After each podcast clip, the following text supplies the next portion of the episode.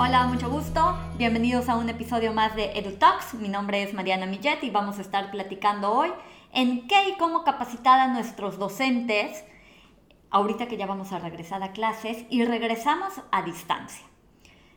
Nos dieron la noticia que iniciamos el 24 de agosto, muchas instituciones educativas, y vamos a iniciar a distancia hasta que no haya semáforo verde y quiero pensar que es un poco diferente la situación a lo que ocurrió en marzo, cuando nos tomó de imprevisto. Hemos tenido algunos meses ya para que nos estemos preparando y si no, ojo, es momento de apresurarnos. Todavía tenemos 20 días para poder lograrlo. Hay cuatro aspectos que nos señala la UNAM, por ejemplo, que debe, y varios autores, que debemos estar tomando en consideración de las cosas que tenemos que estar preparados para este arranque. Primer punto, tenemos que tener de alguna forma una preparación de nuestra logística. No podemos hoy no saber cómo vamos a manejar los tiempos, los horarios de clase. Tenemos que entender que en la parte en línea no se capacita de la misma forma que en la parte presencial. Los tiempos que la persona logra eh, tener retención y atención son menores, por lo cual tenemos que tener otro tipo de estímulos u otro tipo de actividades para nuestros alumnos. Tenemos en consideración también nuestros espacios físicos. Ya es momento de tener preparado en nuestra casa un lugar donde acomodarnos, eh, que se vea bien, que no distraiga a la gente, y que podamos nosotros estar impartiendo clases ahí, que en la medida de lo posible podamos evitar ruido, podamos evitar eh, eh, que esté pasando familiares, etc. Yo, por ejemplo, digo, hoy estoy en este estudio, pero sin embargo hubo tiempo que, que me tuve que buscar dónde acomodarme y buscaba yo una pared blanca donde pues siempre hay que cuidar, sobre todo la parte que está atrás de nosotros no la parte que está enfrente de nosotros, porque la parte de atrás es lo que están visualizando. Entonces yo buscaba, aunque sea una pared blanca, ponía mi mesita y allá me ponía y entonces era cero distractores y de alguna manera pues tampoco nadie pasaba detrás de mí. Que tomar en cuenta eh, cómo vamos a organizarnos nosotros para trabajar a distancia, cómo va a ser la comunicación institucional, entre otras cosas que, tenemos que estar viendo. ¿Cuáles van a ser los medios de comunicación? Segundo punto, y va relacionado, ¿no? Tenemos que trabajar con la parte tecnológica. Eh, hoy, si no tienes un buen internet, es súper necesario. Chequenlo.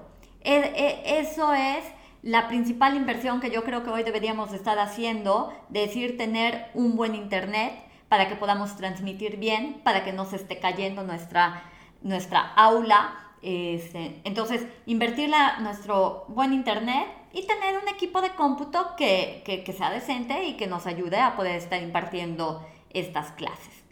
Hay que tener mucho conocimiento de herramientas tecnológicas. Hoy podemos ver eh, las aulas virtuales o lo que nos permite transmitir webinars, que va a ser diferente probablemente a los Learning Management Systems, que el aula virtual se vuelve eh, un punto adicional. O podemos tener también como otras herramientas que nos van a permitir dar nuestras clases de forma más interactiva. Quienes estén impartiendo clases en niveles como primaria, hay muchísimo material donde pueden hacer que sus alumnos aprendan jugando y que ya, y que ya han sido probados.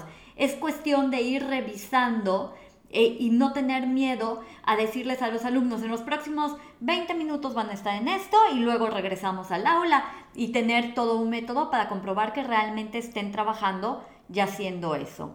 Lo cual nos va a ir guiando a esta siguiente parte que es tener un dominio pedagógico. Tenemos que entender que no son conferencias, que no vamos a estar una hora hablándole a los alumnos, tenemos que buscar eh, que interactuemos, trabajo en equipos pequeños, este, el uso de herramientas, el sacarlos y regresarlos para compartir lo que estuvieron revisando. Tenemos que buscar métodos de evaluación, etc. ¿no? Entonces, eso es una parte muy importante. Ya hablamos de la parte tecnológica, de la parte logística, de la parte pedagógica y una que está surgiendo y que es elemental, sobre todo en estos tiempos, es tener un buen manejo de todo este tema afectivo. Eh, entendemos que la gente está viviendo de manera diferente cada uno una parte emocional. Hay quienes el aislamiento les ha afectado, hay niños que sus padres están teniendo problemas económicos o la convivencia de todo el tiempo igual les está afectando. Entonces el aislamiento a los adolescentes que no pueden estar saliendo de fiesta. Entonces cada uno está viviendo una realidad de manera diferente donde hay sentimientos de tristeza, de frustración, de ansiedad, de cansancio.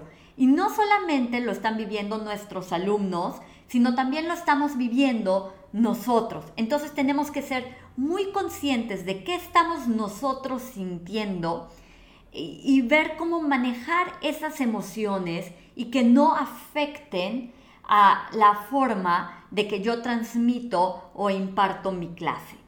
Entonces, señores, preparémonos en cuatro puntos del tema logístico, tema tecnológico, tema pedagógico y tema socioafectivo. Leamos mucho, revisemos qué existe y pues siempre este, ser muy, consciente de, muy conscientes de cuáles son nuestras debilidades para que podamos ir trabajando en ellas y sobre todo también cuáles son nuestras fortalezas para poderlas de alguna forma sacar a la luz y que nos estén ayudando eh, de alguna forma a pues mitigar un poco estas debilidades que, estamos trayendo. Cualquier cosa, cualquier duda, saben que me pueden encontrar en LinkedIn. Eh, mi nombre es Mariana Millet y va a ser un gusto para mí poder compartir un poco lo que he ido aprendiendo en este tiempo que he trabajado en e-learning un poquito alrededor de los 15 años. Y los espero en el siguiente capítulo de EduTalks.